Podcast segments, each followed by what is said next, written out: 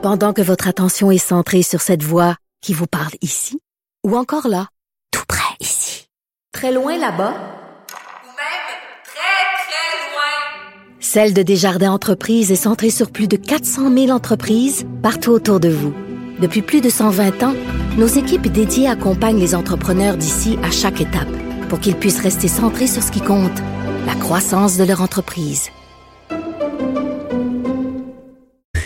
Aujourd'hui, euh, il y a des organismes de défense des droits euh, qui ont demandé au gouvernement d'agir en urgence afin qu'on limite le nombre de propagations, en fait, de personnes infectées à la COVID-19 dans les établissements de détention. Euh, je ne sais pas si vous en rappelez, mais vendredi dernier, je parlais avec un criminologue expert en droit des détenus, Jean-Claude Bernheim, qui m'expliquait justement que c'était un enjeu majeur qui commençait à avoir des établissements qui étaient touchés par la COVID-19. Puis c'est pas seulement des établissements où on a des détenus euh, qui sont des hommes, c'est des établissements aussi, euh, la prison pour femmes de Joliette, on a commencé à voir euh, aussi des cas. Et là, aujourd'hui, la vice-présidente de l'Association des avocats et avocates en droit carcéral du Québec, qui fait partie, en fait, de ces organismes qui ont fait une sortie pour qu'on fasse quelque chose pour ces détenus-là. On a laissé sortir des détenus dans plusieurs pays du monde. Pourquoi on fait pas la même chose au Québec? C'est la question qu'on va se poser avec Maître Sylvie Bordelais. Bonjour, Maître Bordelais. Bonjour, Madame Peterson. Écoutez, à chaque fois qu'on parle euh, des droits et libertés des détenus, les détenus sont pas très très populaires euh, au sein de la population et surtout en ce moment on est très préoccupé par notre petit sort personnel par rapport à la Covid-19 et c'est bien normal. Sauf qu'en ce moment, euh, force est d'admettre qu'il y a des gens qui sont emprisonnés pour des délits mineurs et on pourrait peut-être bénéficier de les faire sortir justement pour pour, pour pas que ces établissements-là deviennent, si on veut, des foyers, des hotspots comme les qualifie le docteur Arruda. Oui, effectivement, c'est euh, c'est euh, la, la, la, vision qu'on a effectivement de la situation. Euh, comme vous l'avez mentionné d'entrée de jeu, euh, plusieurs juridictions, que ce soit au Canada ou ailleurs dans le monde, ont effectivement fait sortir un certain nombre de personnes. et on s'entend que la plupart du temps, quand on le fait, c'est parce qu'on a établi que le risque était était gérable en communauté. Alors, on se demande effectivement pourquoi le, le, le Québec ne l'a pas encore fait. Oui, quand je dis le Québec, je parle aussi du, du au fédéral, oui, bien sûr. Effectivement. Mais pourquoi? Moi, je la pose la question. Vous devez bien avoir une hypothèse ben, là-dessus. Je vous dirais que nous, ça fait quoi, presque euh, trois semaines euh, qu'on envoie des lettres, qu'on fait des demandes, qu'on essaie de comprendre, et on a on n'a pas de réponse euh, qui nous indique oui ou non. On sait, par contre, il faut quand même leur donner cela. On sait qu'au niveau, par exemple, du fédéral, il y a une directive à ma connaissance non écrite qui indique que oui, effectivement, réviser les dossiers puis vérifier s'il y a des gens qui peuvent euh, sortir, un peu ce que le, ministre Blair avait déjà mentionné il y a une dizaine de jours. Mais on n'a aucune, euh, on n'a aucun repère quant à aux, dossiers qui seront traités, aux, aux, personnes qui vont effectivement faire euh, l'objet de cette réévaluation de leur situation.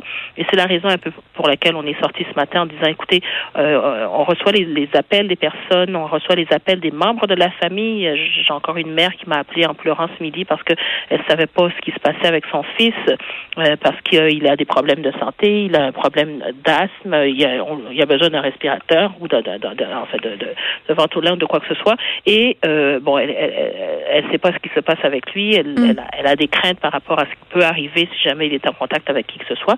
Alors, on est nous, les avocats, tout de moins, pris pour gérer un peu ce genre de situation-là, parce que on est les seuls vers lesquels les, les, les, membres de la famille et les détenus eux-mêmes semblent pouvoir se tourner en ce moment. Oui, puis il faut pas oublier aussi que s'il y a un foyer d'infection dans un établissement carcéral, euh, ben ils peuvent contaminer aussi euh, les personnes qui travaillent là. Tu sais, les agents correctionnels qui eux après se promènent, vont voir leur famille, donc ça peut dégénérer. Mais si on revient à la, à la situation des prisonniers en tant que tels, il y a des personnes qui ont été euh, récemment libérées, qui ont témoigné quand même de situations assez préoccupantes, dangereuses.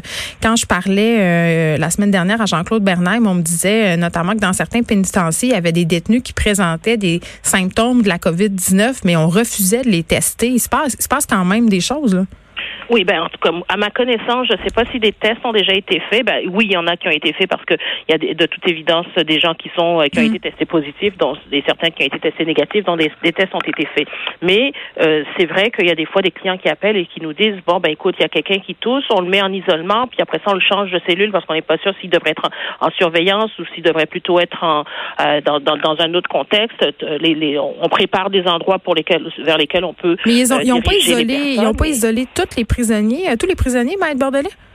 Ben, c'est-à-dire que ce qu'on fait, il y a des, des, ceux qui présentent ou ceux dont on soupçonne que peut-être qu'il y a quelque chose, hmm. on les met dans une, une aile à part qui a été euh, qui a été préparée, je dirais, dans plus ou moins tous les établissements.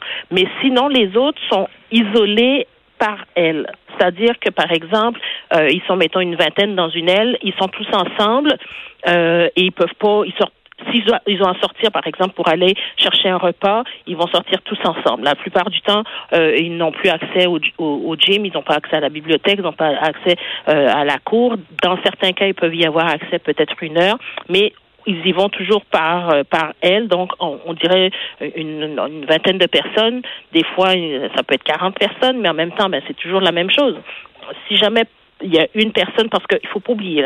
Normalement, la COVID, elle va arriver de l'extérieur vers l'intérieur, pas pas tant de l'intérieur vers l'extérieur. Mm. C'est-à-dire que c'est les gens qui vont qui arrivent de l'extérieur, donc le personnel en général. C'est comme dans les CHSLD, c'est la même affaire. exactement, exactement la même chose. Et donc une fois que euh, c'est rentré, ben là on le sait pas.